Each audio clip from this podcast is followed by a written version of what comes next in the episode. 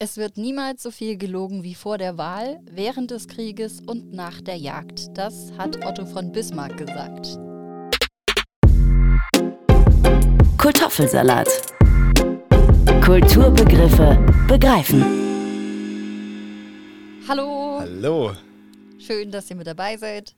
Schön, dass du hier bist. dass Chris. wir wieder, wir haben eine Woche Pause und dass machen müssen. du Für, wieder gesund bist, vor allem. genau, für alle, die es nicht mitbekommen haben, wir mussten eine Woche pausieren, weil ich dann doch einfach zu durch war. Nach drei Wochen Erkältung kam dann die Halsentzündung und dann lag ich komplett flach und dann ging gar nichts mehr und jetzt, Hat es dich dahin gerafft? Es, du hast äh, dich wieder aufgerafft. genau, Hauptsache raffen und dann läuft raffen. das wieder. Na, die, es, es funktioniert wieder, ich kann wieder sprechen, das ist schön. Das ist sehr viel wert, vor allem, sehr. wenn wir hier einen Podcast machen. Nein. Es geht heute um das Thema Jagd in der Folge. Ja, Wir Genau. beschäftigen uns mit äh, Jagdkultur und wir stellen uns die Frage, Weidmannsheil, müssen wir heute noch jagen? Da steckt viel Diskussionsbedarf drin, denn es gibt äh, beide Seiten. Und ich, ich habe selten so ein Thema erlebt, gerade auch bei uns jetzt, ja Folge 23 inzwischen.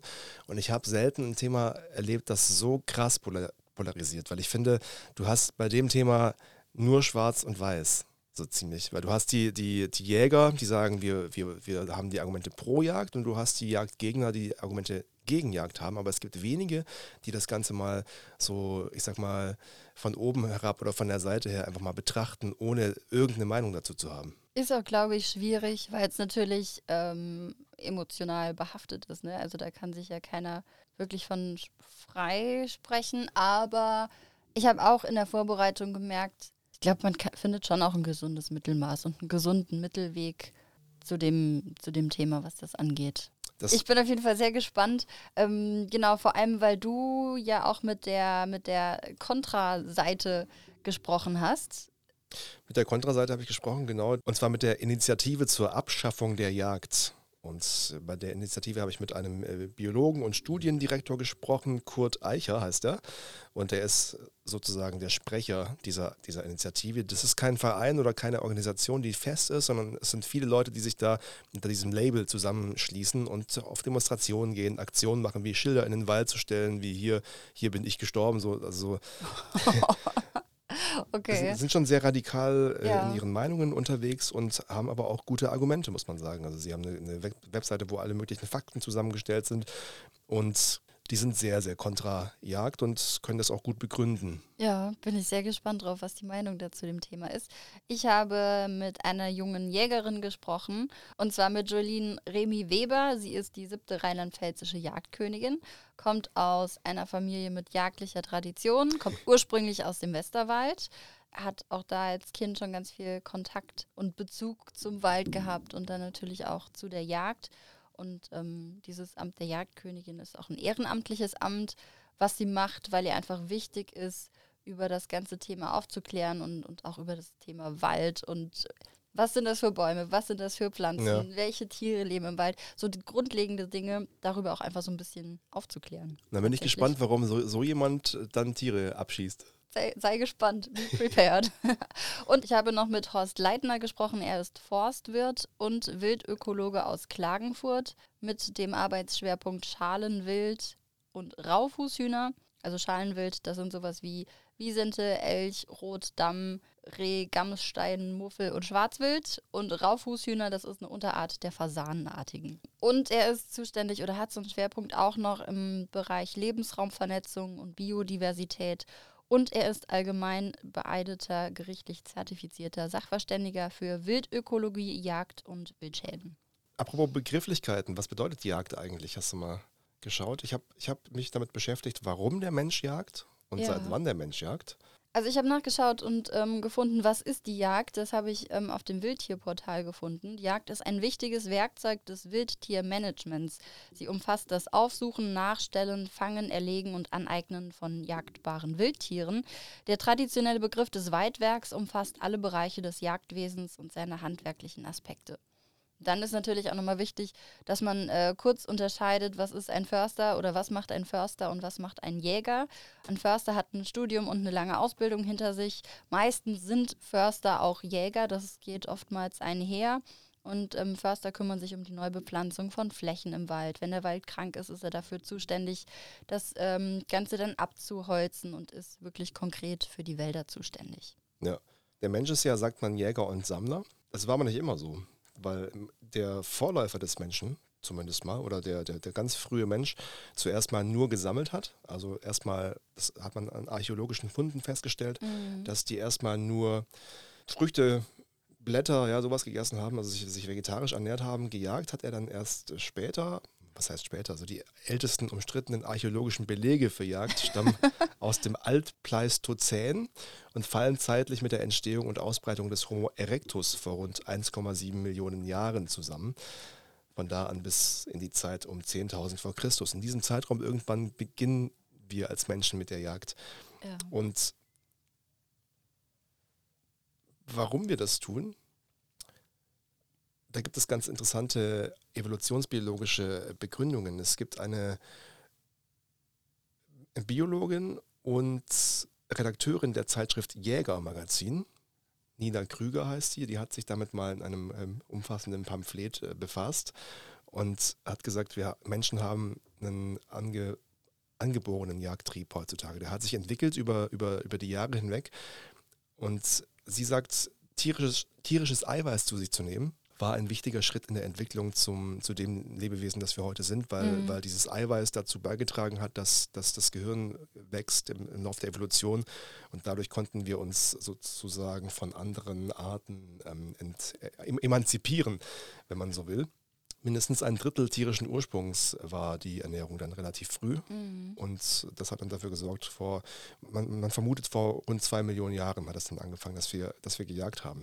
Früher diente es dem Zweck der Nahrungsbeschaffung und war halt irgendwie lebensnotwendig. Eine Änderung gab es ähm, mit der zunehmenden Domestizierung von wildlebenden Tieren ähm, doch bis in das siebte Jahrhundert hinein. Da war noch die Erlaubnis oder hatte man noch die Erlaubnis, wirklich allen zur Verfügung stehenden Mitteln Tiere, egal welcher Art, irgendwie zu jagen. Und mit dem Fränkischen Reich kam dann die Einführung der Sonderstellung in der Jagd ein. Da geht es dann um sowas wie Bannforste, Bannbelegung, ebenso Rodungsverbote und Nutzungseinschränkungen. Und obwohl bis zum 14. Jahrhundert hin die Macht der Könige schwand, blieb halt auch so der Anspruch auf die Jagd klassenabhängig. Also, weißt du, so Landesfürsten stellten dann Jäger und, und ja. gingen zur Jagd und jetzt nicht so das gemeine Volk zu der damaligen Zeit. Also es war auch so ein bisschen klassenabhängig irgendwie. Und irgendwann kam dann das Bundesjagdgesetz. Also wenn man sich, keine Ahnung, kannst jetzt nicht einfach in den Wald gehen und irgendwie wild um dich rumschießen und Tiere erlegen. Das ist tatsächlich Wilderei. Das ist dann ja auch im Bundesjagdgesetz mit, mit verankert. Du brauchst einen Jagdschein. Genau, du brauchst auf jeden Fall einen Jagdschein. Kannst jetzt nicht einfach so so losziehen. Was ja auch gut ist, weil man stellt sich mal vor, jeder, jeder Trottel würde sich hier irgendeine Knarre kaufen können und in den Wald gehen und sich Eben. ein Reh schießen. Wäre wenig zielführend. Gibt ja auch immer wieder Unfälle bei Jagden, dass dann eben doch nicht das Tier getroffen wird, sondern ein, Mensch kommt ja immer mal wieder vor. Eben. Wie bei allem Möglichen. Eben. Es gibt ja auch die unterschiedlichsten Arten von, von Jagden. Habe ich auch was zu gefunden. Es gibt genau unterschiedliche Jagdarten. Du hast die Ansitzjagd, du hast die Pirsch, die Bewegungsjagd, die Fangjagd und die Lockjagd. Also Ansitzjagd heißt, du sitzt auf deinem auf der Ansitzeinrichtung, auf dem Hochsitz, auf dem Hochsitz ja. genau. Ähm, wirst von den Tieren da kaum wahrgenommen, bist natürlich auch leise. Wenn du Glück hast, steht der Wind auch recht gut und die riechen dich nicht schon vorab.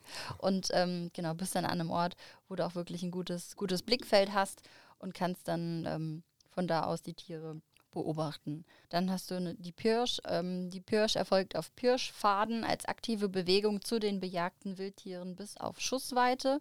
Dabei wird dann versucht, dass der oder die Jagende das Tier wahrnimmt, bevor das Wildtier ihn oder sie bemerkt.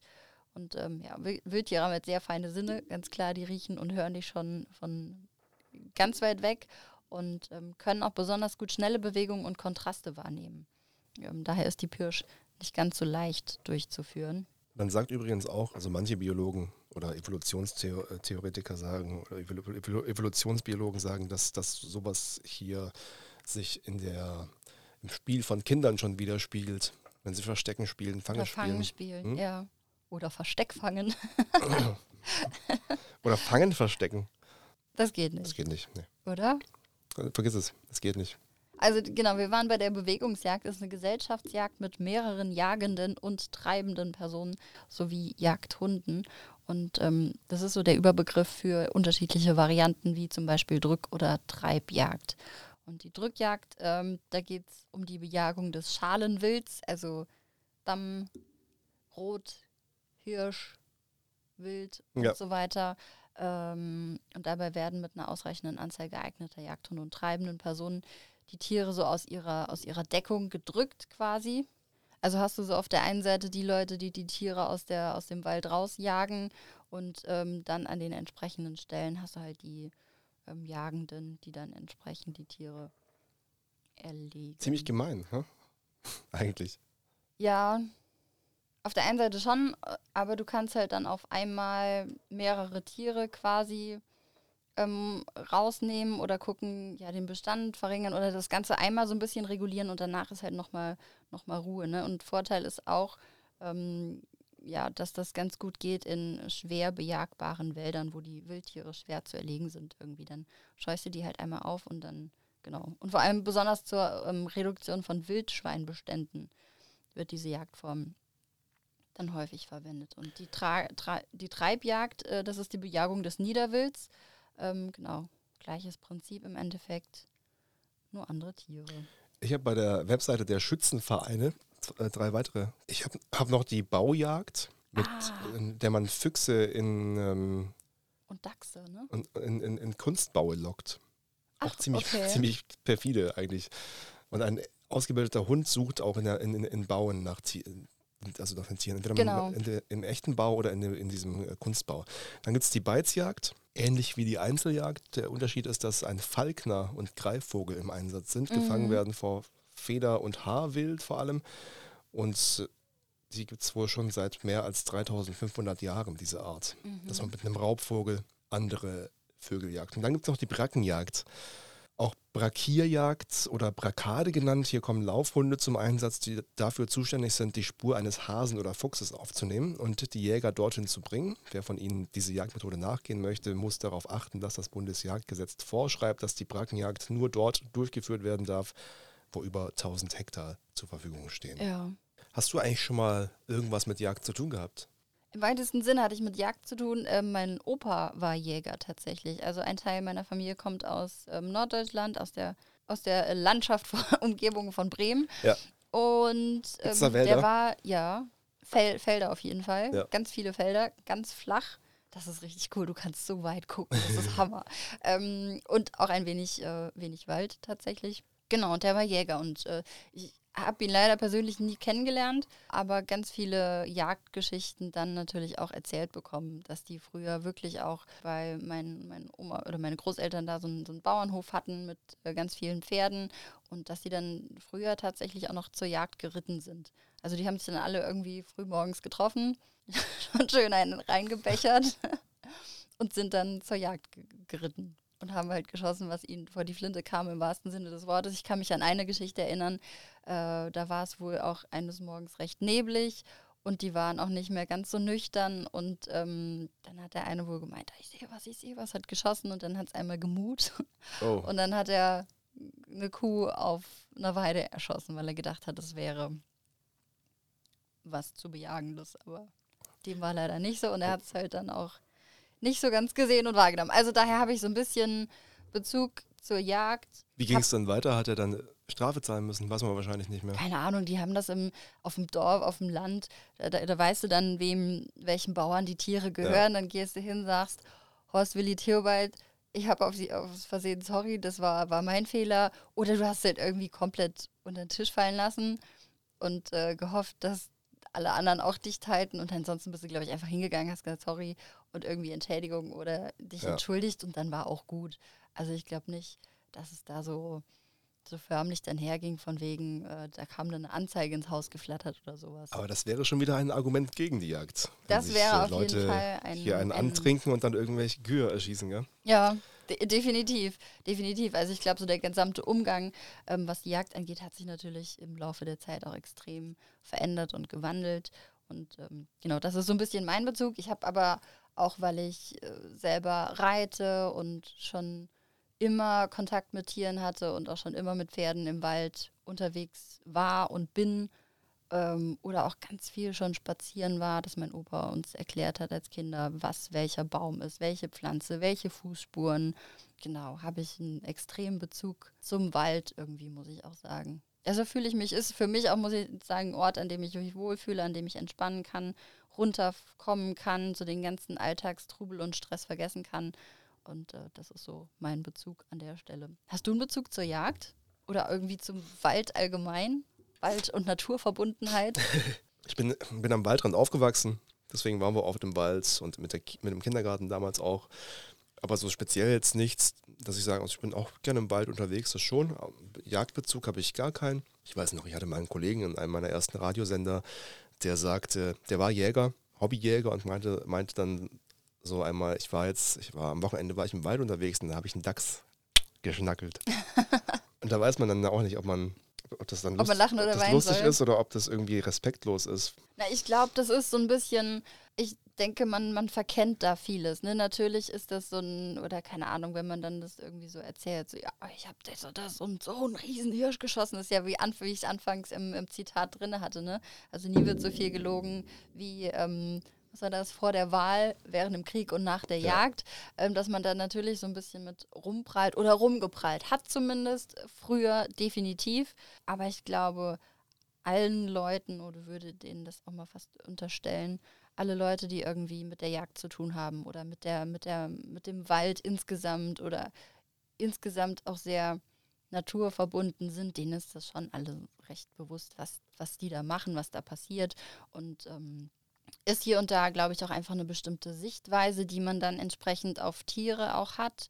Ne? Also, auch, aber da macht es dann auch keinen Unterschied, ob das jetzt ein Bauer ist, der darüber spricht, dass er dass er seine Schweine zum Schlachten bringt ist, oder selber andere, schlachtet. Ja. Oder ob es halt dann ein Jäger ist, der, der einfach ein Tier erlegt, was vielleicht zu krank ist, zu schwach ist, wie auch immer.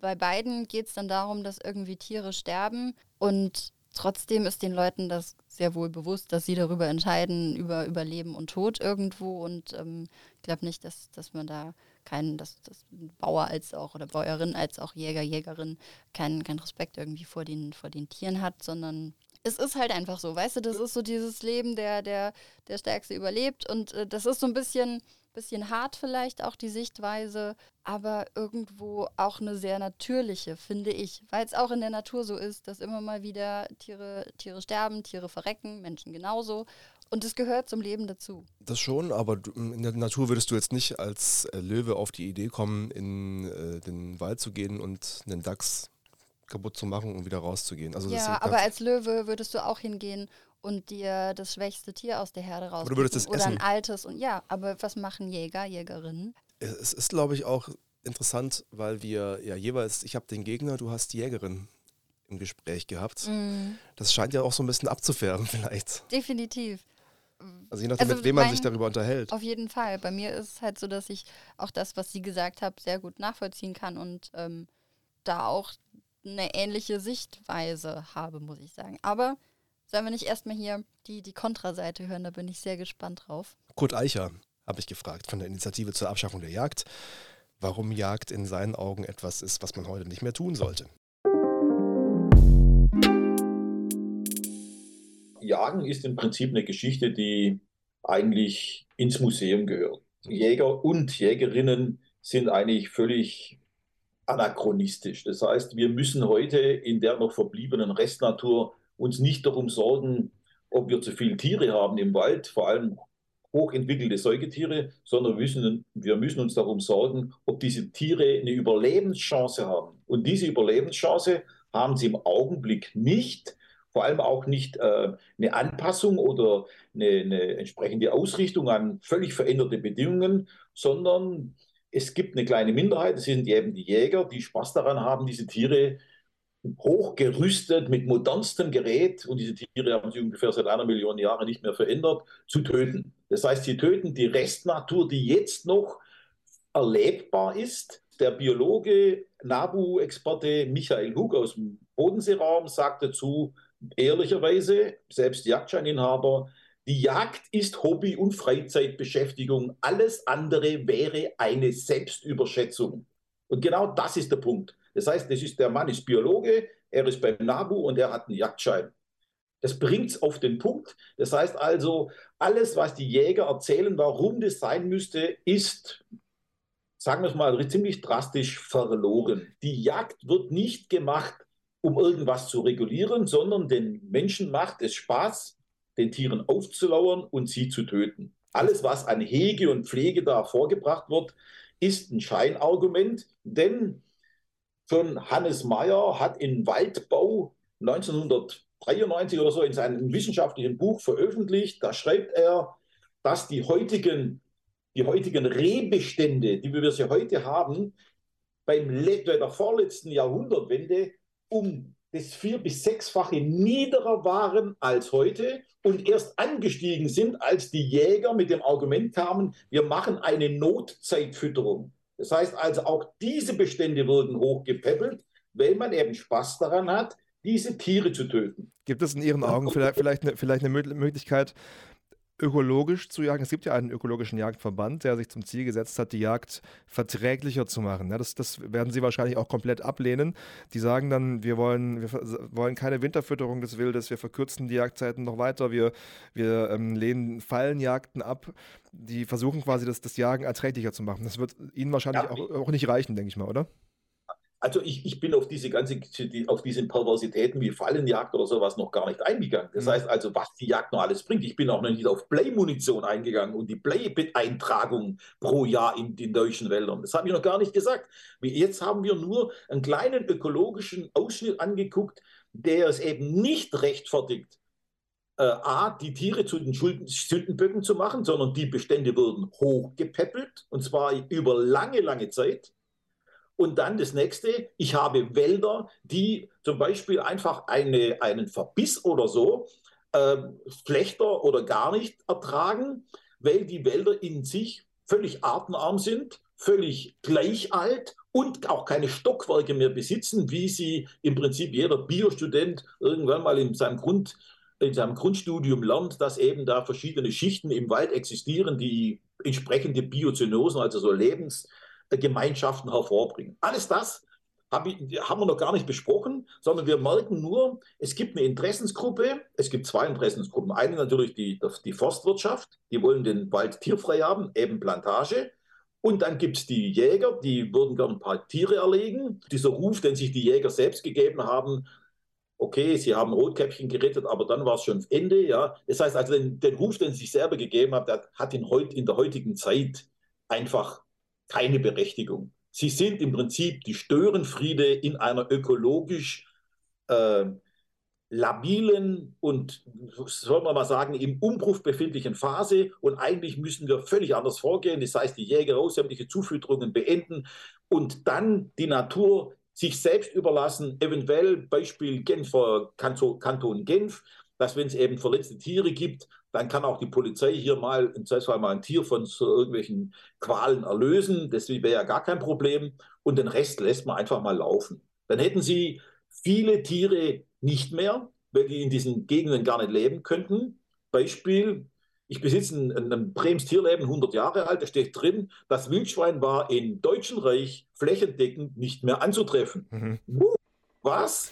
Ja, und da gab es weniger Straßen, weniger Autos, mehr Natur, weniger versiegelte Flächen und, und, und. Warum? Weil die Lebensgrundlage für dieses Wildschwein nur in ganz wenigen Gegenden in Deutschland tatsächlich vorhanden war. Odenwald, Spessart und so. Und dann war es aber vorbei.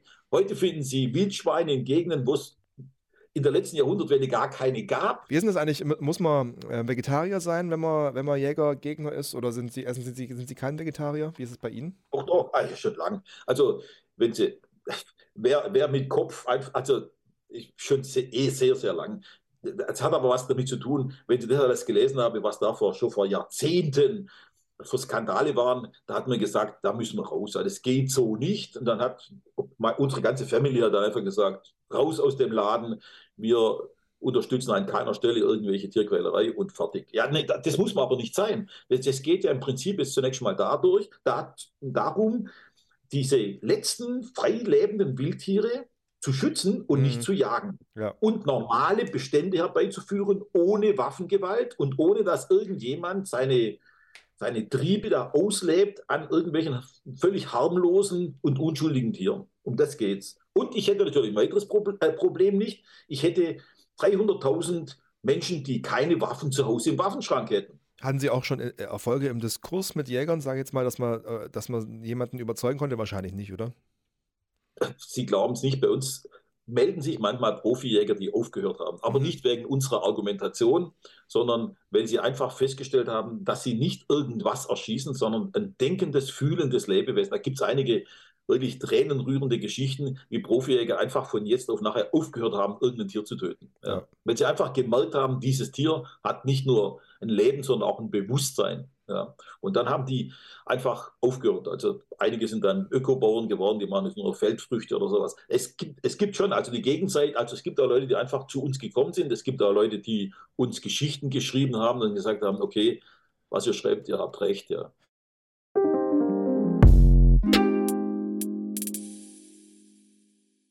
Der ist auf jeden Fall emotional dabei. Ja, das, das, so kann man es so kann ausdrücken. Er hat aber auch äh, also alles belegen können. Also er war, war, war hervorragend vorbereitet auf das Ja. Gespräch. Also er hat zu je- jedem, jeder, jedem Vorwurf, den er hatte, hat er 100 Quellen gehabt. Ja, definitiv. Also ich meine, so ein Teil seiner Argumentation, ähm, und ich habe gerade selber gemerkt, so beim Zuhören, wie ich ähm, so ein paar Sachen dann doch auch gerade nochmal selber in Frage gestellt habe, ehrlich gesagt. Ähm, Die du, die du bei deinem Gespräch hattest, oder was? Nee, gar nicht bei meinem Gespräch, sondern halt, was die Jagd allgemein geht, nochmal bezogen auf unsere Fragestellung. So müssen wir heute noch jagen. Dass ich da gerade gemerkt habe, ob, dass ich irgendwie versucht habe, mir nochmal noch neu eine Meinung zu bilden, um ehrlich zu sein. Ich glaube, was man ganz arg einfach, ähm, was ich auch nicht unten, was ich auch nicht fair von ihm fand, dass er gesagt hat, die haben Spaß daran, Tiere zu töten.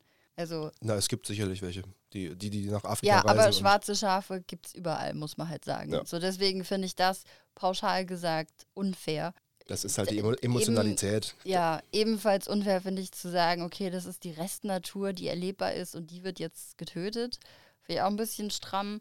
Und ähm, ja, keine Ahnung, wer einen Jagdschein hat, das ist ein Hobby und, und äh, wer einen Jagdschein hat, ist auch nicht zwangsweise Berufsjäger, aber es gibt nach wie vor Berufsjäger, die das beruflich machen und alle, die einen Jagdschein haben und sonst irgendwie Jäger, Jägerinnen sind, die haben, weiß ich nicht, das ist schon ultra komplex und du kriegst nicht einfach so einen Jagdschein. Ja, ist nicht so, dass du so ein, eine Seite Multiple Choice und dann hast du das, sondern das ist sehr, sehr komplex, bis du einen Jagdschein hast. Darum ging es aber gar nicht. Ich habe ich hab ihm ganz, ganz kurz dazu, ich habe ihm, ich hab ihm äh, dazu, äh, das muss ich rausschneiden wegen der Zeit, aber er hat dann auf den ähm, Polizistenmörder von Kusel.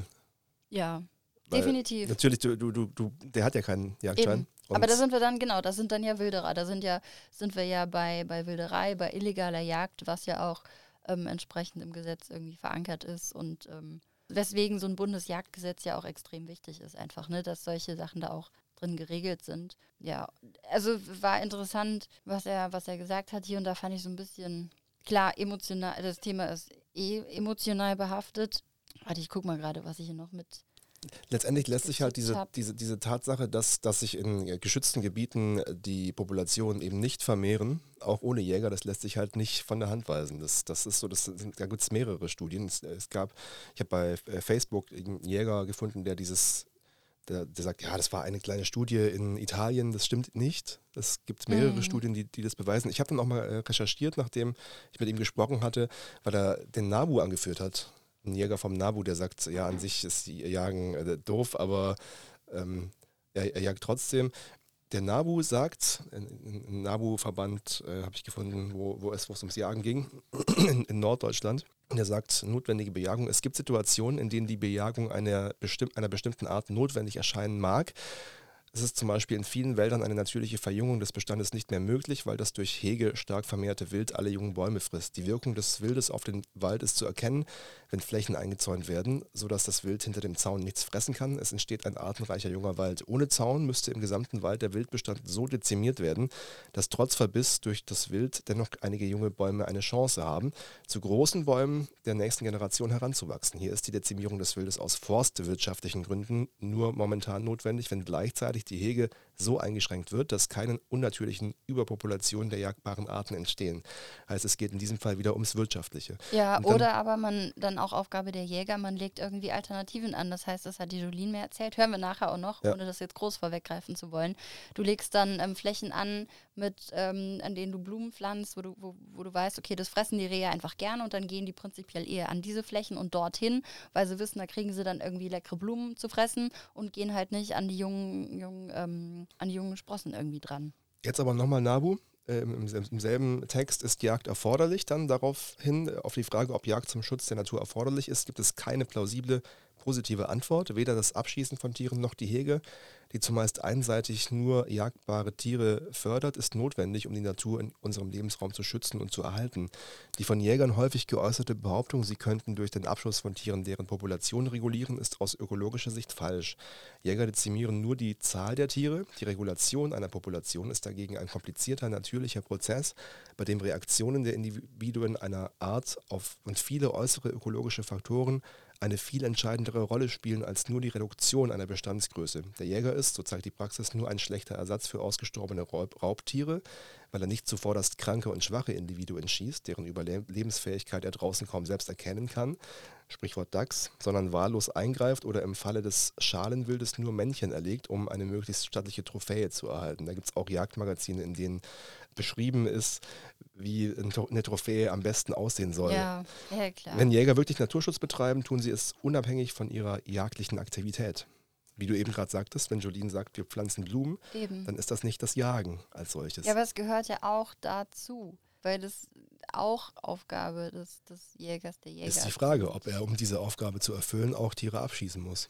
Ein Satz oder ein Stichwort, den ich das fand ich ganz interessant, was du auch gerade vorgelesen hast, war blablablub, unser Lebensraum und so weiter. Mhm. Und ich glaube, das ist auch nochmal ein wichtiger Aspekt, weil der, der gesamte Lebensraum ja irgendwie vom Menschen geformt ist und die Tiere, selbst wenn sie im Wald, ihr, wenn, wenn das ihr, ihr Lebens, ähm, Lebensraum ist, ja, aber trotzdem wird alles irgendwie, wird da geschaltet und gewaltet und, und wird fast jeder Lebensraum irgendwie auf der Welt halt vom Menschen gestaltet. Und dann ist immer so die Frage, wenn wir als Menschen doch irgendwie hier den, die, die, die Erde gestalten und tun und machen, dann gehört halt auch irgendwo der Wald dazu und dann leben die Tiere ja ein Stück weit auch einfach in unserem Lebensraum. Weißt du, wie ich meine? Mhm. Da sind wir dann wieder bei so einer natürlichen Hierarchie, äh, getreu dem Motto, der Mensch ist ganz oben an der Nahrungs, was die Nahrungskette angeht und alle anderen ordnen sich unter. Dann sind wir ja so bei einem, bei einem ganz essentiellen, prinzipiellen, natürlichen Thema, was so die Hierarchien angeht. Irgendwie, ja. finde ich zumindest.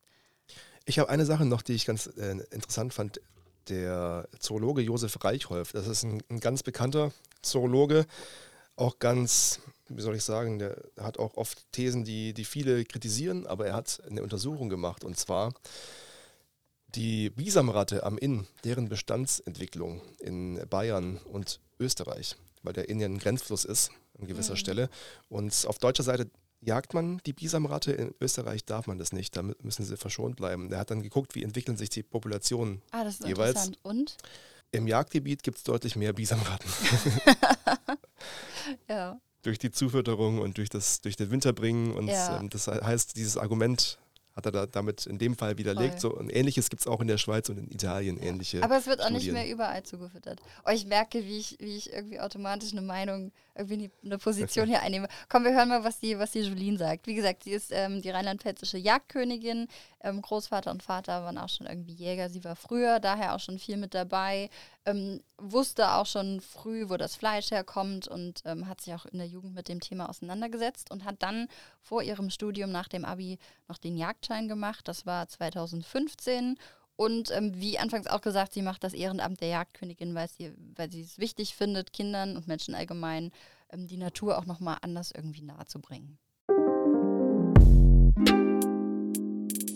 Worauf achtest du denn, wenn du jetzt im Wald spazieren gehst? Auf vieles tatsächlich. Also es sind zum einen, wenn ich einfach unterwegs bin, dann gucke ich immer links und rechts, wo ein sogenannter Wechsel sein könnte, also wo die Tiere unterwegs sind. Die Wechsel sind so deren Autobahnen oder Straßen, die die eben nutzen, weil die gehen halt schon ihre gewissen Wege Und äh, da kann man eben dann plattgetrampeltes Gras sehen oder ähm, auch generell so Fuhren im, im Matsch irgendwie drin. Und das ist halt total spannend zu sehen, okay, wo sind die denn überhaupt unterwegs und wo führt der Weg vielleicht hin, ähm, zu welchem Platz, der interessant für die Tiere sein könnte. Dann ähm, achte ich natürlich auch viel auf Spuren, also auf Trittsiegel um halt zu erkennen, okay, jetzt ist hier ein Wechsel, aber wer ist denn da überhaupt unterwegs? Das Reh oder das Wildschwein oder der Fuchs ähm, oder der Dachs eventuell. Das ist halt total spannend und äh, natürlich aber halt auch auf die Pflanzenwelt, weil wir haben jetzt gerade im Westerwald das große Problem, auch bei uns im Revier, wo ich zur Jagd gehe, ähm, dass der Borkenkäfer da die Fichten total zerfressen hat und die krank geworden sind und wir große Teile des Waldes eben jetzt äh, dadurch auch leider haben abholzen müssen oder der Forst hat das getan. Und äh, das ist natürlich auch wichtig zu schauen, okay, ähm, ich sehe jetzt, da ist ein Baum zum Beispiel krank. Was ist dafür vielleicht die Ursache? Was passiert da? Was zieht das alles nach sich? Also es sind so viele Eindrücke, die man irgendwie sammeln kann, wenn man nicht einfach nur ähm, ja, rausgeht und sagt, ich brauche jetzt mal eine Viertelstunde Luft, sondern einfach ähm, die Umgebung auch mal wahrnimmt und schaut, okay, wer lebt denn hier vielleicht noch? Weil wir Menschen ähm, gehen ja durch den Wald und haben oft aber gar nicht im Hinterkopf, okay, das ist ja irgendwo die Heimat von den Tieren. Äh, wir nehmen das einfach so hin, dass er jetzt da ist und dass wir da spazieren gehen können. Aber da steckt halt einfach viel, viel mehr dahinter. Jetzt geht es beim Jagen natürlich dann auch irgendwie ums Tiere erlegen. Wie äh, war das, als du zum ersten Mal ein Tier erlegt hast? Das war sehr überwältigend tatsächlich, ähm, was die was die Gefühle so angeht. Also da spielten total viele verschiedene mit rein. Ich war da gemeinsam mit meinem Vater auf Ansitz. Ähm, das werde ich auch, glaube ich, nicht vergessen, dieses gemeinsame Erlebnis. Ich hatte den Jagdschein und äh, er war natürlich irgendwo stolz wie Bolle, dass ich das mit den Prüfungen alles so toll geschafft hatte. Und äh, ich natürlich auch irgendwo auf mich selbst, weil es ist halt schon viel Lehrstoff und viel, was auch gelernt werden muss. Und ähm, worauf man einfach auch achten muss. War in dem Moment aber auch sehr froh, dass ich ihn dabei hatte. Und ähm, ich hatte an dem Abend, das weiß ich noch, irgendwie gehofft, dass wir was sehen, aber ich hatte gehofft, dass wir was sehen, was nicht ähm, zur Erlegung passt, sozusagen. Also irgendwie, ich hatte mich natürlich darauf gefreut, jetzt wild zu sehen und zu beobachten und vielleicht auch meinem Vater dann sagen zu können, okay, von dem, was ich jetzt gelernt habe, ist das ein Rehbock, der könnte so und so alt sein ähm, und wie auch immer. Aber ich hatte gehofft, dass es einfach ähm, ein Tier ist, was jetzt vom Alter her oder von, von der Statur her, von den Gegebenheiten nicht passt, weil ich nicht so richtig schießen wollte, glaube ich. Ja, doch kann man schon sagen, sondern ich wollte lieber beobachten. Aber ähm, ja, an dem Abend kam eben, es war ein Rehbock, ähm, der kam aus dem Wald und hatte tatsächlich dann gepasst von den Gegebenheiten her. Wir schauen halt immer nach dem Alter, nach der körperlichen Statur. Ist das eher ein schwaches Tier? Ist das ein Tier, was gut überleben kann, wenn auch mal ein harter Winter kommt? Und ähm, das war eher ein schwächerer Rehbock. Und mein Vater hatte mir aber trotzdem natürlich die Wahl gelassen und gesagt, okay, Julien, der passt, aber ähm, du kannst jetzt entscheiden, ob du möchtest oder nicht. Und ich habe mich dann im Endeffekt doch getraut, weil ich gedacht habe, wenn ich jetzt vielleicht auch die Hürde nicht gehe, dann ziehe ich mich zu sehr zurück. Dann machst du es nie so ungefähr, ne? Genau, und ich wusste ja auch irgendwo, wofür ich es mache, weil das war ja genau das, was ich auch irgendwo gelernt habe ähm, während des Jagdkurses und ähm, weiß ja auch, dass es irgendwo wichtig ist. Und ich war vor dem Schuss total konzentriert und wusste genau, okay, das ist jetzt auch wichtig, dass du konzentriert bist. Und als ich dann aber geschossen hatte und natürlich gesehen hatte, dass dann alles auch reibungslos abgelaufen ist, also dass das Tier nicht leiden musste, ähm, da habe ich so man dahin, wenn ich fragen darf? Hm, man zielt so Richtung Schulterblatt, ein Stück Richtung hinter das Schulterblatt, wo eben das Herz und die Lunge okay. weiter sitzt, ja, genau. Und ähm, nach dem Schuss habe ich dann am ganzen Körper gezittert, weil so viel Anspannung von mir abgefallen ist. Und ich war aber auch gleichzeitig so demütig, weil ich halt sofort wusste, okay, in der Sekunde vorher stand der Rehbock noch lebend vor mir. und dann ist ein Schuss gefallen und er liegt leblos auf dem Boden. Und das ist halt schon auch etwas, was man sich, worüber man sich bewusst sein muss. Und das brach in dem Moment auch total über mich ein und ich hatte dann auch tatsächlich ein Tränchen vergossen, worüber ich auch froh bin, weil ich glaube, das ähm, zeichnet mich auch irgendwo aus, dass ich das nicht einfach so hingenommen habe und gesagt habe, okay, äh, haben wir jetzt einen Haken hintergemacht, jetzt auf und gehen wir jetzt hin, sondern ich habe schon meine 10, 15 Minuten dann auch gebraucht, um irgendwo wieder auf den Damm zu kommen, sozusagen. Ja. Ja, krass. Ja, ich stelle mir das irgendwie auch verrückt vor, weil du, dir wird ja in dem Moment so bewusst wie nie, dass du da jetzt über Leben und Tod entscheiden, äh, entschieden hast, ne? Ja, auf jeden Fall. Und wie war das dann, halt, als ihr hingegangen seid? also ich war immer noch total aufgeregt und am Zittern. Und ähm, als wir dann aber am Rehbock standen, war ich halt noch mal mehr erleichtert, weil ich wirklich gesehen habe, okay, da ist kein Leben mehr in dem Tier und er hat jetzt hier nicht irgendwie noch zehn Minuten gelegen und wie gelähmt und hat noch Schmerzen gehabt, sondern er war einfach tot und das, das war für mich in dem Moment ähm, ja auf der einen Seite sehr erleichternd, aber auf der anderen Seite auch sehr bedrückend irgendwo, weil ich eben wusste, okay, du bist jetzt vor zehn Minuten hergegangen und hast entschieden, der lebt jetzt nicht weiter Hm. und ähm, den möchtest du jetzt irgendwo verwenden, um daraus ein Lebensmittel zu machen und nachher irgendwie am Esstisch zu sitzen und äh, einen leckeren Braten haben oder ein leckeres Filet zu haben. Und das ist halt schon irgendwo hart, das muss man ganz ehrlich sagen. Ähm, Gehört aber tatsächlich einfach dazu, auch unter anderem zur Jagd und auch dazu, sich dafür entscheidet, einfach Fleisch zu essen, weil ich kann hergehen und kann das Industriefleisch essen, da kriege ich diesen ganzen Tötungsprozess mitunter nicht mit, weil da liegt das Fleisch einfach schon fertig vor mir. Ich kann Metzger entscheiden, das sieht gut aus, das Stück, das möchte ich mitnehmen. Und so bin ich aber diejenige, die den ganzen Prozess irgendwie einleitet und halt auch komplett begleitet.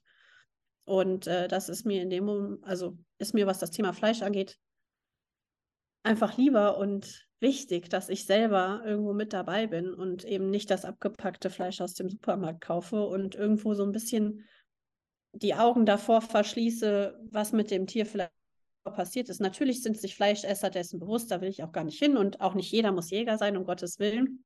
Ähm, aber ich bin halt irgendwann in die Diskussion mit mir selbst gegangen und habe gesagt, okay, äh, gehe ich den vegetarischen Weg, weil ich mit der Fleischindustrie, wie das alles abläuft, nicht so zufrieden bin. Gehe ich auf den Bauernhof und kaufe mir nur da das Fleisch, wo ich den Bauern kenne, wo ich weiß, wie die Tiere leben und wie die Tiere im Endeffekt auch sterben. Oder kümmere ich mich vielleicht irgendwo auch selbst darum und sage, okay, ich gehe den Weg des Jagens und schaue, dass ich mir mein Fleisch irgendwo oder einen großen Teil meines Fleischkonsums irgendwo durch die Jagd und durch mein eigenes Handwerk dann auch abdecke. Und ähm, wie gehst du heute damit um, wenn du, wenn du ein Tier erlegst? Ich bin jedes Mal immer noch total aufgeregt und immer noch voller Demut, wenn ich dann, wenn der Schuss gebrochen ist und das Tier dann aufgrund meiner Entscheidung auch verstorben ist. Aber irgendwo kommt halt natürlich auch eine Routine rein. Das hört sich jetzt vielleicht irgendwo abgehärtet an, aber es ist ja natürlich auch wichtig, weil ja, wir wollen natürlich keine Fehler machen als Jäger und wir wollen, dass die Tiere nicht leiden. Und dann ist es wichtig, dass man da natürlich auch irgendwo das Handwerk beherrscht. Und ähm, nichtsdestotrotz nehme ich mir aber nach jeder Erlegung die Zeit, diese 10, 15 Minuten, gehe einfach nochmal in mich, kehre in mich und mache mir bewusst, was ich da getan habe und was gerade passiert ist. Also Mhm. das ist immer noch bei mir keine Massenabfertigung in Anführungszeichen. Das ist aber sowieso weit hergeholt, weil von zehn Ansitzen ähm, ist man vielleicht froh, wenn man einen überhaupt mal was sieht. Also man kommt gar nicht so oft ähm, dazu überhaupt, Tiere wirklich zu bejagen. Da steckt schon viel Geduld und Arbeit dahinter, aber ähm, ja, ich nehme mir trotzdem einfach die Zeit und gedenke dem und habe einfach auch einen großen Respekt vor dieser und dafür auch, dass das Tier in dem Moment sein Leben gegeben hat. Mhm. Was ist dir noch wichtig, irgendwie zum Thema Jagd auch unbedingt loszuwerden? Was, was muss jeder noch erfahren zu dem Thema? Also was mir persönlich immer sehr am Herzen liegt, ist zu sagen, dass die Jagd ähm, nicht nur mit dem Töten zu tun hat, sondern auch mit viel, viel mehr drumherum, mit der Hege und der Pflege und ähm, ja eben auch die Natur irgendwo und die Tiere mit anderen Augen zu sehen. Also wie gesagt, es kommt äh, super selten vor, dass man dann vielleicht überhaupt mal die Gelegenheit hat, ein Tier auch zu erlegen. Es ist vielmehr, dass man sich einfach ähm, mit dieser ganzen Materie und mit diesem ganzheitlichen Zyklus auch irgendwo auseinandersetzt. Und ähm, wir kümmern uns eben dann auch darum, dass die Tiere Salzsteine haben, also Lecksteine.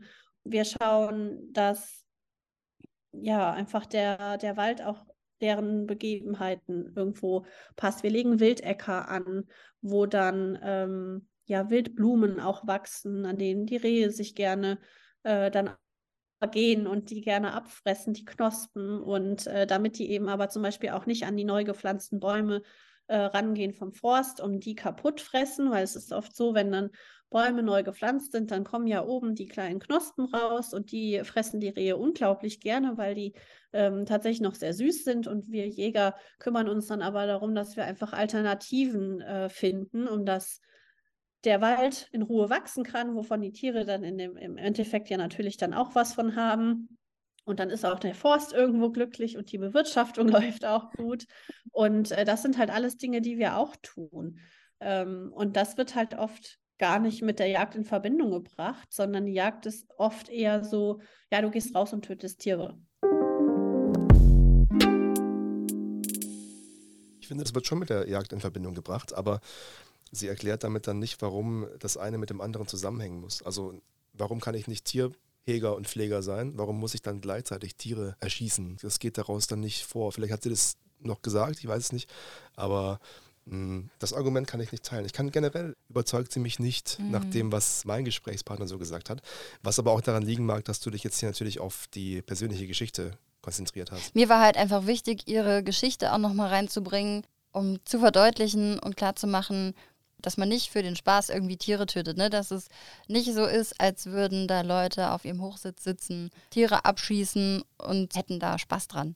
Das ist, ist ja überhaupt nicht der Fall, sondern ganz im Gegenteil. Ich habe sie auch als jemand wahrgenommen, die insgesamt daran interessiert ist, wie sie gesagt hat, dass es den Tieren gut geht, dass es im Wald alles funktioniert, dass dieser gesamte Zyklus, wie sie ja auch gesagt hat, oder dieses ganze Ökosystem, dass man das einfach so ein bisschen im Blick hat. Und wie sie auch gesagt hat, man kommt selten dazu, ein Tier zu erlegen. Da geht es gar nicht in erster Linie drum, sondern du sitzt da oben und beobachtest natürlich auch, welche Herden oder Rudel sind gerade wie und wo unterwegs, wie viele Jungtiere gibt es, wie viele ältere Tiere, sind irgendwelche Tiere krank davon und so weiter.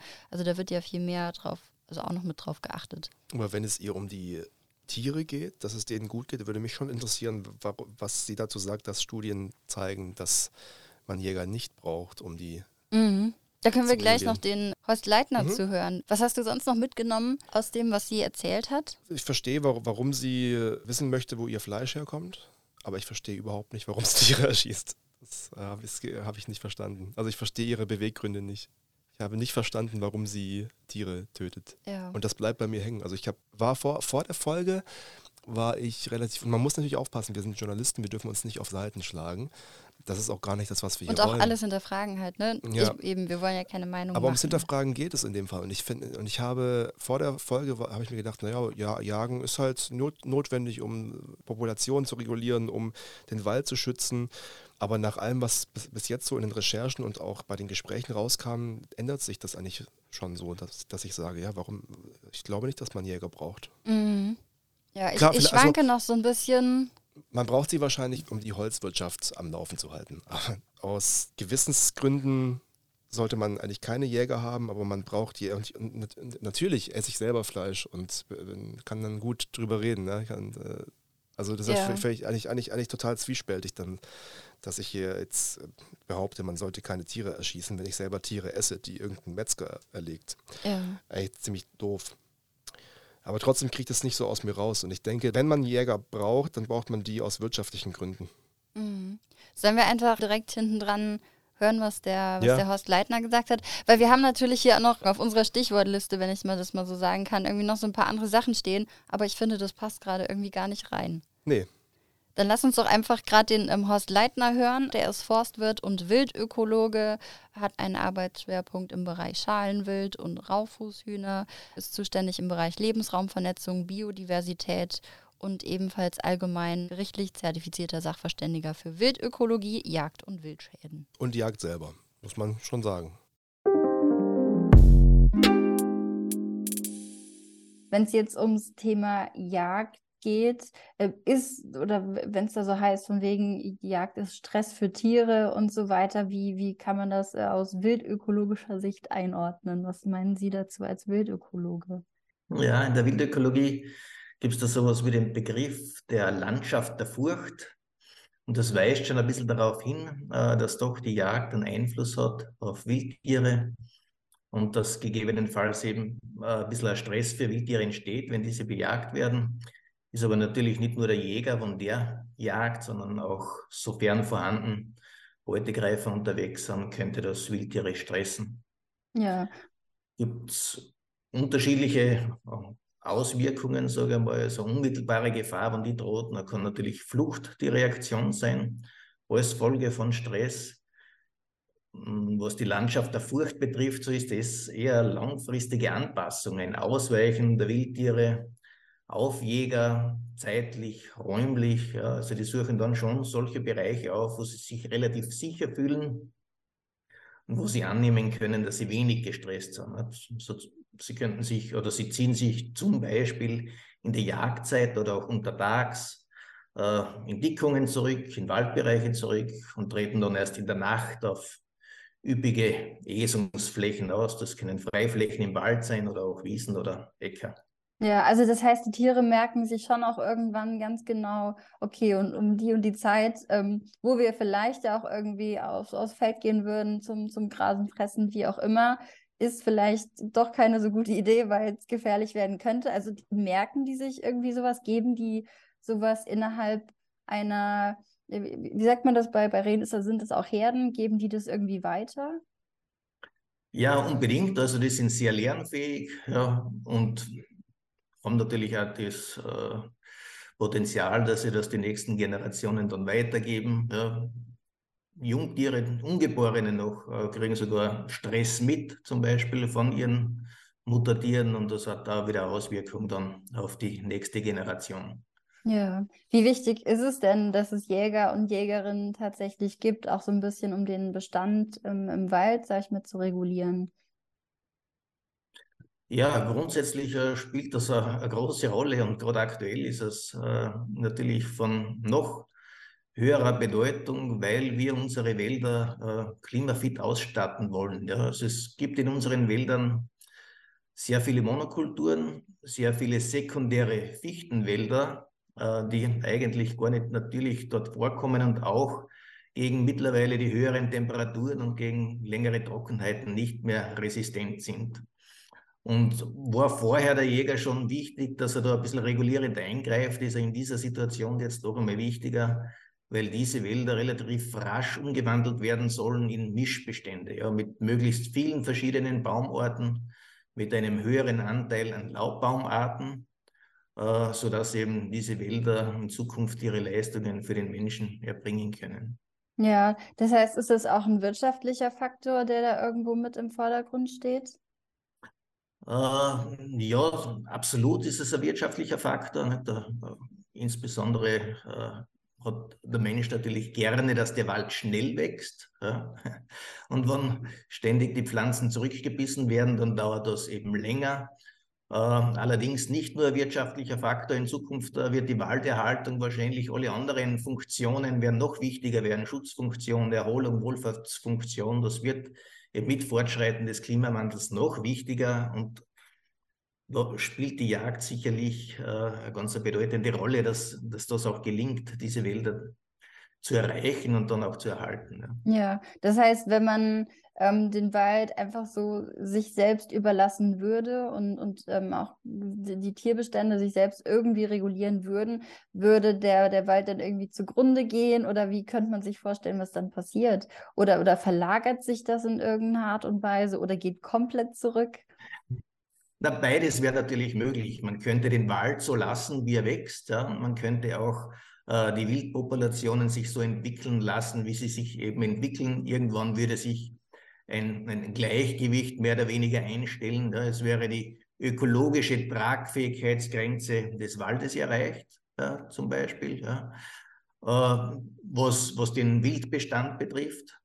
Und das ist aber alles natürlich nicht im Sinne der Menschen. Ja, die Menschen haben da andere Vorstellungen. Die hätten eben gerne einen Wald, der die Waldfunktionen gut entfaltet. Und die wollen natürlich auch äh, Wildtiere bejagen, um sozusagen ein bisschen Ernte einzufahren. Ja.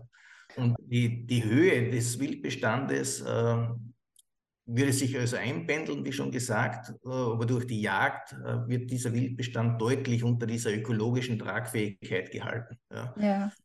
Das heißt ja, man, man, reizt das Ganze nicht, nicht aus, bis es überhaupt nicht mehr geht, ne, sondern man, man guckt selber ganz genau, äh, wo, wo kann man jetzt so ein bisschen das Ganze, Ganze regulieren, oder?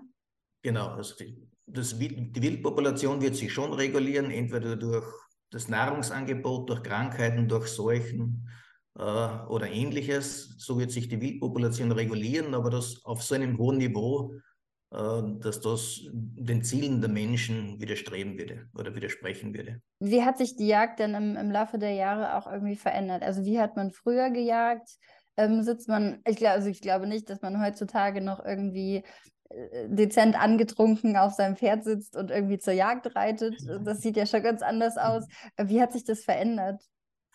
Ja, also die Jagd ist natürlich eine der ältesten Formen, wie sich der, der Mensch äh, am Leben hält. Ja, das wird ursprünglich ja äh, keinen Ackerbau betrieben und keine Viehzucht. Das ist ja erst seit circa 10.000 Jahren so. Ja. Insofern war die Jagd äh, schon sehr, sehr lange, also seit es Menschen eigentlich gibt, sehr bedeutend für den Menschen. Und der Mensch hat recht gut gelebt von der Jagd. Äh, und der Ackerbau hat das ein bisschen verändert. Ja. Und natürlich hat sich auch die Jagdtechnik massiv verändert. Ja, also es waren zuerst ganz primitive Mittel, mit denen man gejagt hat, vielleicht Speere oder Fallgruben oder ähnliches. Und in den letzten Jahrzehnten ist natürlich die Jagdtechnik enorm ausgereizt worden. Ja, man hat Gewehre entwickelt, die auf 300 Meter äh, tödliche Treffer äh, ermöglicht und man hat äh, vor allem Optiken entwickelt, die äh, das Auffinden des Wildes erleichtert und in letzter Zeit sind auch Nachtsichtgeräte entwickelt worden, also selbst in der Nacht äh, kann das Wild jetzt beobachtet und aufgesucht werden. Ja, es ist zwar nicht bei jeder Wildart erlaubt, es in der Nacht zu bejagen, aber möglich ist es, dass man es aufsucht. Ja, und bei den Gewehren ist noch einmal ein weiterer Schritt jetzt passiert, dass so zumindest äh, in unseren Landen, dass man mit Schalldämpfer jagen darf. Also auch hier eine wieder weitere technische Verbesserungen, um die Jagd äh, zu erleichtern. Gibt es sonst noch was, was Ihnen jetzt gerade auf der Seele brennt, was ich vielleicht irgendwie in den, in den Fragen nicht ganz abgedeckt habe, was unbedingt noch gesagt werden sollte? Also ich meine, klar, bei der Jagd geht es nicht nur darum, Tiere zu erlegen, ne? Also, sondern es geht ja darum, auch zu gucken, wie, äh, was sind für Tiere gerade, wie, wie viele und dass man das ganze, große Ganze irgendwie so ein bisschen natürlich auch, auch ja, beobachtet und, und begleitet vielleicht, wenn man so sagen kann. Oft ist ja auch oder wird kritisiert das Töten von Tieren. Äh, in der Jagd ist das ziemlich äh, klar geregelt. Es muss einen vernünftigen Grund geben, um ein Tier zu töten. Ja. Und dann ist das auch rechtfertigbar. Äh, ich, ich, würde sagen, es ist auch ein, ein guter Ansatz, ja. insbesondere wenn man das äh, Tier dann nutzt als Lebensmittel wenn man die Diskussion anschaut von Massentierhaltung, ja, dann ist ein in freier Wildbahn gelegtes Tier immer noch besser dran ja, und, und liefert trotzdem ein wertvolles Lebensmittel. Also töten aus Spaß oder aus Freizeitgestaltung heraus, das wäre nicht gerechtfertigt, sondern es braucht immer einen vernünftigen Grund, Tiere zu töten. Und ja. ich denke, das ist in sehr, sehr vielen Fällen bei der Jagd gegeben.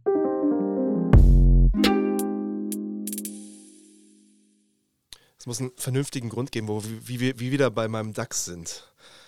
Ja, aber das ist ja dann auch alles, ähm, genau, aber sowas ist ja auch ganz, ganz genau festgelegt. Auch da hast du ja wieder dieses Bundesjagdgesetz. Ja. Ähm, du hast ganz genaue Regelungen, wann welche Tiere bejagt werden dürfen und, und wann nicht. Und das ist, ist ja alles dann auch gesetzlich verankert und festgelegt. Und das werden, also davon, ähm, das hoffe ich zumindest, dass auch das, keine Ahnung, so, so ein Jagdgesetz werden ja schon auch Leute gemacht haben, die sich dann damit beschäftigt haben und entsprechend auch auskennen. Was ich bei ihm interessant finde, ist, dass er das, das sehr, sehr neutral doch beleuchtet und dass er sagt, ein bisschen Stress gibt es schon für die, für, ja. die, für die Tiere. Und, und was bei mir hängen bleibt, ist die unnatürlichen Monokulturen in unseren Wäldern, die natürlich durch den Holzbau entstanden sind die sollen jetzt die, die Jäger wieder richten, indem sie die Tiere äh, töten. Das heißt, es ist ein menschengemachtes Problem. Die Jagd muss jetzt weitergehen, damit die vom Menschen gemachten Wälder wieder klimafreundlich werden. Also wir haben uns, wir haben es schon ziemlich verkackt irgendwie. Ja, nicht klimafreundlich werden, damit man ähm, aufgrund des Klimawandels, dass, dass die Wälder überhaupt erhalten bleiben. Ja. Also was, das hat er ja auch gesagt, ne? also so nach dem Motto, ähm, die Wälder müssen klimafit gemacht werden, der Wald muss vielleicht auch so ein bisschen modernisiert werden. Das heißt, Wälder müssen umgewandelt werden, um insgesamt erhalten zu bleiben, damit, wie er ja auch gesagt hat, so die Waldfunktionen erhalten bleiben. Ich habe kurz nachgeschaut, die Waldfunktionen sind schützt vor Geröll und Schneelawinen sowie vor Erosion, wirkt ausgleichend auf unser Klima, reinigt die Luft, bindet Kohlendioxid in der Biomasse und trägt dadurch zur Verminderung des Treibhauseffektes bei, schützt vor Lärmemissionen und manch hässlichem Anblick. Wobei er auch sagt, irgendwann wäre ein Gleichgewicht auch äh, möglich, natürlich. Äh, das heißt, aber, aber das wäre nicht im Sinne des Menschen. Wo wir wieder bei dem Punkt sind, der Mensch entscheidet halt. Genau, wenn es um die Regulierung der, der Tiere, die im Wald leben, der Wildtiere, die im Wald leben, an sich geht, genau, das hat er ja gesagt, würde sich regulieren, aber da halt dann auch Wälder umgewandelt werden und das dann natürlich auch nicht von Interesse ist, dass so kleine sprießende Bäume abgefressen werden, weil sonst funzt das ja nicht.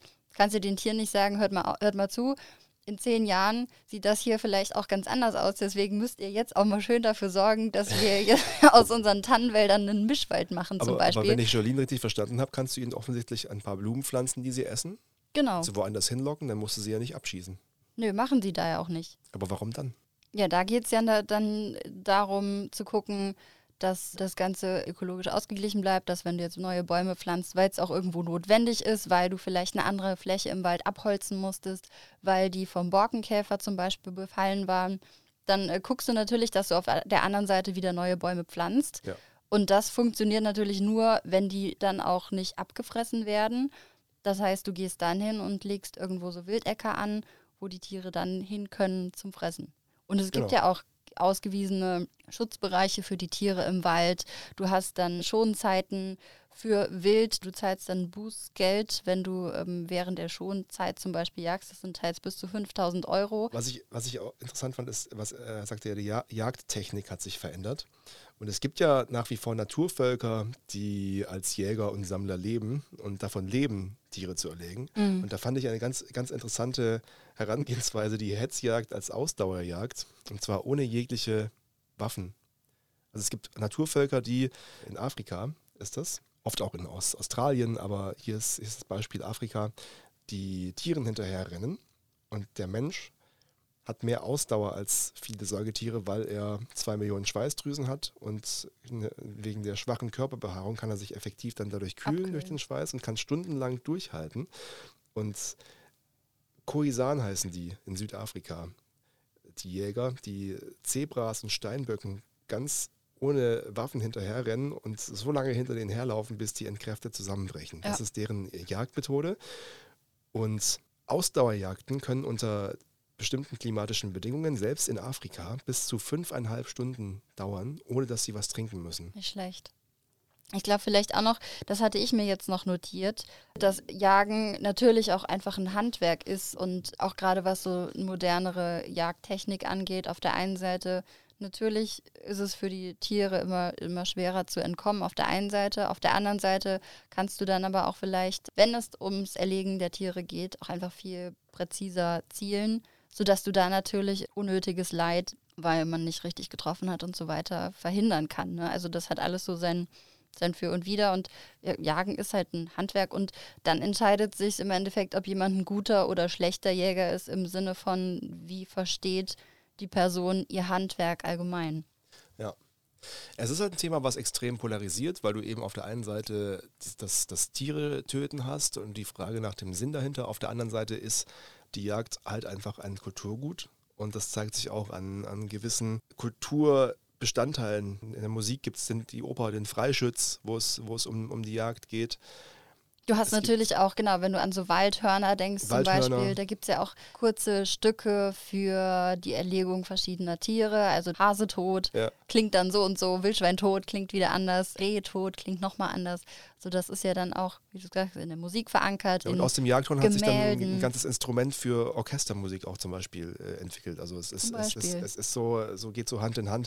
Dann gibt es eine eigene Sprache der, der Jäger, die, die Ja. Jägersprache, die Weidmannsprache, wie man sagt. Oh, was ich ganz lustig fand, was ist ein Mönch?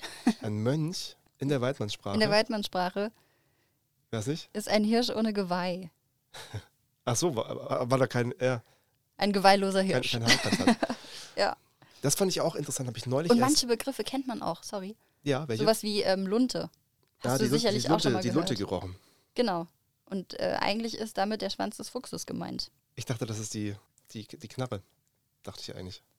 Ich habe immer gedacht, die Fährte, also sowas wie eine, ja, so eine, so eine Falle. Weißt du, er hat die Falle gerochen oder Ja. so, aber eigentlich ist damit was ganz anderes gemeint. Oft finde ich, ist die Jägersprache verharmlosend, wenn man zum Beispiel abfangen. Abfangen heißt krankes Wild mit einer kalten Waffe töten. Oder Schweiß heißt, er hat, er hat, er hat geschwitzt, heißt, er hat geblutet. Ach krass, also der okay. Fuchs ist weggerannt und dann hast, hast du die Schweißfährte gesehen, das heißt die Blutfährte Ja. eigentlich. Aber es gibt so unfassbar viele, viele Wörter. Dachrose, besondere Form einer Rose beim Geweih. Mhm. Dunst für sehr feiner Schrot bei der Vogeljagd. Okay. Das ist schon manchmal ein bisschen gemein, aber auch manchmal niedlich. Also es ist sehr Ja, es hat irgendwie sowas Zwiespältiges. Auf der einen Seite ist natürlich auch immer, ja. immer ganz gut. Du hast in ganz vielen Bereichen einfach eine Fachsprache. Und da ist es einfach nochmal deutlicher. Jeder, jeder Jäger, jede Jägerin weiß, was damit gemeint ist. Und damit kann man natürlich auch in so, in bestimmten Kreisen einfach kommunizieren. Und das ist dann, da sind wir jetzt auch vielleicht wieder bei dem Punkt der Zugehörigkeit, ne? Wenn du dann auch Weidmannssprache kennst, die Begrifflichkeiten kennst, unterhältst du dich dann auch entsprechend mit Leuten, die sich auch damit auskennen. Da hat man eine gewisse Zugehörigkeit.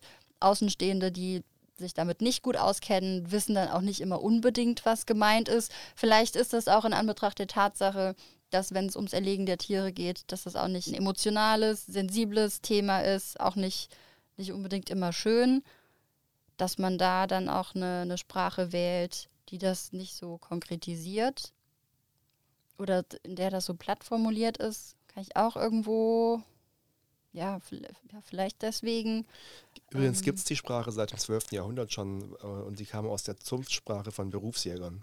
Siehst du? Also quasi so eine Aus so Berufssprache. Fach, Fachbegriffe. Fach, Fachsimpeln Fachsimpeln. irgendwie, genau. Und in der Musik natürlich entsteht dann auch so eine ganze Kultur drumherum, so wie wenn es um die Schifffahrt geht zum Beispiel. Da ist ja auch eine ganz, ganz eigene Kultur drumherum entstanden. Natürlich, wie gesagt, hat sich im Laufe der Zeit super viel verändert.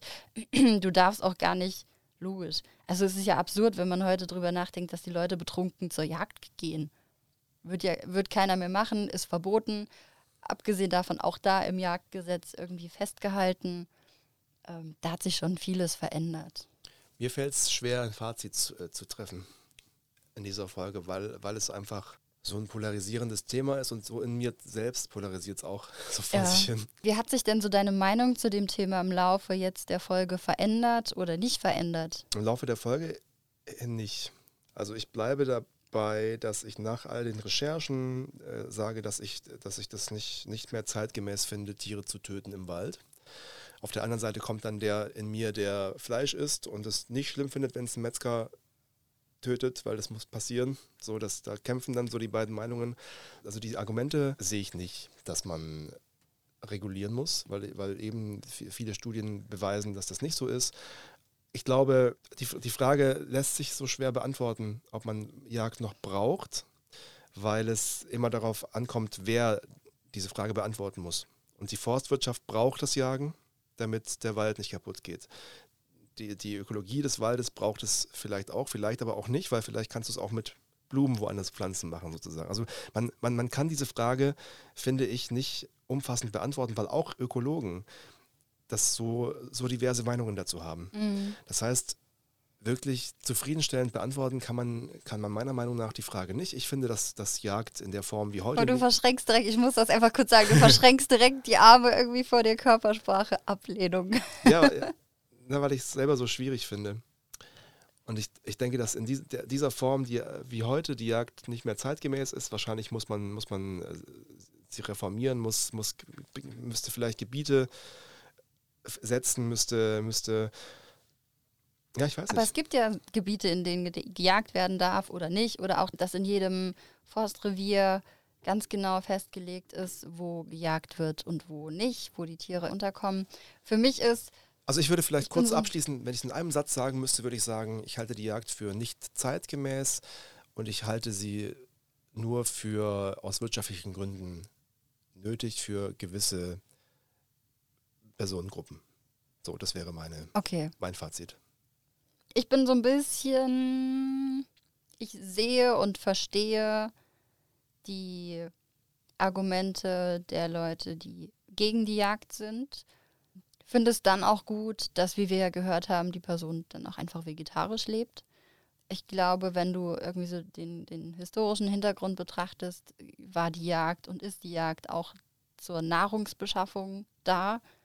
Ich finde, dass Jäger und Jägerinnen nicht, dass es viel zu einfach ist und ähm, finde ich auch überhaupt unfair und, und dem nicht gerecht, wenn man sagt, das sind Leute, die Tiere erschießen, Punkt. Mhm. Sondern ich finde eher, auch ja, wenn auch dabei Tiere erlegt werden, finde ich aber, dass es sich dabei eher um Menschen handelt, die auf den Wald insgesamt achten. Die, es ist vielleicht eine steile These, aber auch irgendwo die Interessen eines Waldes vertreten, die, die gucken, dass das Ganze geschützt bleibt, dass Wälder überhaupt erhalten bleiben, weil das, wie wir es gehört haben, glaube ich, auch in Zukunft eine große Rolle spielt, dass das Leute sind, die gucken, welche Tierbestände gibt es denn wo, in welcher Zahl sind die, dass sie da auch gucken, wie sich Wälder und alles, was dazugehört, mitentwickelt. Dass Tierbestände sich auch allein regulieren würden, ja. Dass aber auch einfach, weiß ich nicht, dass der Mensch einfach an, an, der, an oberster Stelle steht, was die Nahrungskette angeht. Und dass daher so gefühlt alle, alle Tiere in, in unserer Lebenswelt auch irgendwo klarkommen müssen. Ich weiß nicht, ob ich dazu unsensibel bin, aber ich habe da so eine sehr natürliche so natürlichen Einstellung, so nach dem Motto, äh, fr- fressen und gefressen werden. So, das gehört halt irgendwie auch zum Leben mit dazu. Und natürlich kommt es halt immer auf die Art und Weise an, wie. Wenn du dir bewusst machst, was du da tust, was deine Aufgabe ist, wenn du irgendwie respektvoll mit dem Ganzen umgehst, dann finde ich da nichts Schlimmes dran. Oh, das klingt so brutal. Es ist halt, wie argumentiert man, dass man, dass man Jagen schlecht findet, aber Metzger gut findet? Also Eben, ja, du kannst halt nicht sagen, ja, das finde ich auch. Wenn, dann müsstest du den Argumentationsstrang komplett bis zum Ende durchspielen und dann halt auch sagen, okay, ich finde Jagen scheiße, ich finde scheiße, dass Tiere getötet werden, weil die haben genauso eine Seele, die empfinden genauso, ja. Aber dann kannst du halt auch kein Fleisch essen. Vielleicht finde ich es einfach unehrlich. Vielleicht finde ich die, die, die Begründungen unehrlich Für- für- mit Bestandskontrolle und sowas. Vielleicht. Aber das war ja nicht nur das Hauptargument. Auch das, was wir gehört haben, war ja, dass das genauso gesagt wurde. Okay, es ist ein Sinn und Zweck, dass man irgendwo erntet, dass man sich Genau. Nahrungsmittel beschafft. aber Und dass ich, sich die Leute, glaube ich, vielleicht noch viel mehr mit dem Thema, wo kommt mein Fleisch eigentlich her, auseinandersetzen, als so manch anderer, der halt einfach mal einkaufen geht, ins Kühlregal greift und sich die Salami da rausholt. aber genau, aber nach, nach, nach meinem Empfinden, was ich so jetzt ähm, mitbekommen und gehört und gelesen und ge, ge, gesprochen habe, hat, es, hat das Jagen ausschließlich wirtschaftliche Gründe. Das würde ich behaupten. Da mag ich falsch liegen, aber das ist so meine, mein Empfinden. Um ein Ökosystem irgendwo am Laufen zu halten, um das schneller vielleicht regulieren. Also ich würde vielleicht fast schon sagen, um schneller regulieren zu können, ja. Und um zu gucken, dass oh, schwierig. Ich merke, ja, ich merke selber, dass ich mir da, ich kann mir da und will mir vielleicht auch gar nicht so wirklich festlegen, weil ich das Gefühl habe, ich habe da wirklich auch jetzt nach den ganzen Recherchen und nachdem wir mit den Leuten gesprochen haben, immer noch zu wenig Ahnung und kann das nicht so richtig einschätzen. Vielleicht wollt ihr uns eure Meinung auf Instagram schreiben. Würde mich interessieren. Ja, da bin ich auch mal gespannt drauf. Kartoffelsalat unterstrich Podcast. Da findet ihr uns auf Instagram. Ja. Oh, das war spannend. Wir haben doch so viele andere Sachen in der Pipeline gehabt. Wir haben noch, noch nie So so... ein paar witzige Sachen eigentlich, aber das hat gar nicht gepasst heute. Ich glaube, mir ist am Schluss, darf ich das nochmal sagen? Ja. Mir ist am Schluss ganz wichtig, dass nicht der Eindruck entsteht und bleibt, dass es beim Jagen nur ums Tiere töten geht. Also ich meine, das ist ja auch ein persönliches Interesse, wenn du einfach nur auf Ansitz gehst und deinen Rudel Wildschweine beobachtest und guckst. Ja, aber was ich halt nicht, wa- was ich dann nicht verstehe, ist, warum man dann abdrücken muss. Das, Ja, das, dieser Schritt weißt- erschließt sich mir nicht. Weil du doch weißt, du kannst doch auch einfach ein krankes Tier, und es gibt ja schon auch Anzeichen dafür, dass du das erkennst, wann ein Tier krank ist und was so die Zeichen sind oder einfach wirklich alt und gebrechlich. Und du beobachtest Tiere ja auch auf längere Zeit. Ist ja nicht, dass du einmal irgendwo hingehst und dann direkt ein Tier abknallst, sondern du bist ja in deinem Jagdrevier, du beobachtest die Tiere regelmäßig, du weißt, welche Tiere wo unterwegs sind, in welchem Bereichen und kannst dann ja und beobachtest die einfach und Ja. entscheidest dann vielleicht, okay, der ist jetzt wirklich, der Hirsch ist echt extrem krank, der schafft es nicht mehr und bevor der jetzt elendig und dann halt irgendwie elendig irgendwo verreckt und sich lange quält, Aber ist auch das, das, dann ist so halt ein die bisschen. Natur. Ja, klar. Aber dann macht man sich, vielleicht macht, macht die Jagd einiges leichter. Sei es wirtschaftlich betrachtet, was den Menschen angeht, aber vielleicht auch ökologisch betrachtet. Weil in Afrika wird auch irgendein Löwe oder Raubtier alte, gebrechliche Tiere jagen. Und Über die rausnehmen. Großwildjäger haben wir jetzt gar nicht gesprochen. Nee, Ich glaube, da, sind wir uns, da sind, wir uns, sind wir uns einig, dass, dass das nicht cool Da ist. müssen wir, nee, ich glaube, das äh, müssen wir nicht drüber reden. Und mir geht gerade noch so viel durch den Die- Kopf. Aber lass, lass mal gut sein, wir sind auf eure Meinung gespannt. War schön, dass ihr mit dabei In wart. diesem Sinne, Hi, Weidmanns Heil. weil man Zeit, genau. Macht's gut und bis bald. Was heißt denn Schnick, Schnack, Schnuck auf, auf äh, Jägersprache? Auf Jägerisch. Weiß ich nicht. Wir machen einfach normal. Okay. Schnick, Schnack, Schnuck. Ich habe Stein, Du hast mich erlegt. du hast. Du bist in dein Verderben gerannt. Nein, Spaß. Du hattest Schere, ich habe Stein. Das nächste Zitat ist ebenfalls dein. Oh. Und es geht um Generationen. Da wird es auch nochmal. Uh, Ah, interessant. wird gut auf jeden In Fall. diesem Sinne, macht's gut. Schön, dass Tschüssi. ihr, dass ihr zugehört habt. Kowski. Und, und Bundesgarten, ciao. Bundes